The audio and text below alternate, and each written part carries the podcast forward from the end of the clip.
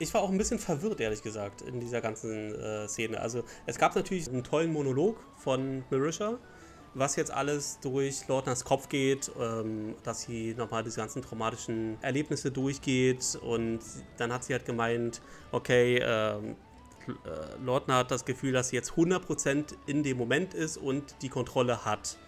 Aber kurze Zeit drauf sagt sie dann, dass Lordner die Kontrolle komplett verloren hat und Lordner eigentlich gar nicht mehr präsent ist und Lordner der Dunkelheit nachgibt. Und das fand ich so ein bisschen blöd. Also diesen Widerspruch fand ich blöd. Wieso? Wie siehst du das? Ich habe das jetzt nicht so wahrgenommen. Also, ja, aber in dem Moment, wieso? In dem Moment, was sie vielleicht als Kontrolle empfindet, ist halt keine Kontrolle. Sie empfindet das halt nur als Kontrolle. Also sie empfindet das als Kontrolle, aber ich meine, im Endeffekt geht sie ja, dreht sie ja ab, also, ne? Entweder du hast Kontrolle oder du gibst der Dunkelheit Ja, aber sie empfindet das ja als, Also- weil das ist eine Aktion, die sie aktiv ausführt. Ja? Oder auf die sie Einfluss hat, sagen wir es mal so. Ne? Ja, oder das war halt so eine Geschichte. Ja, ja.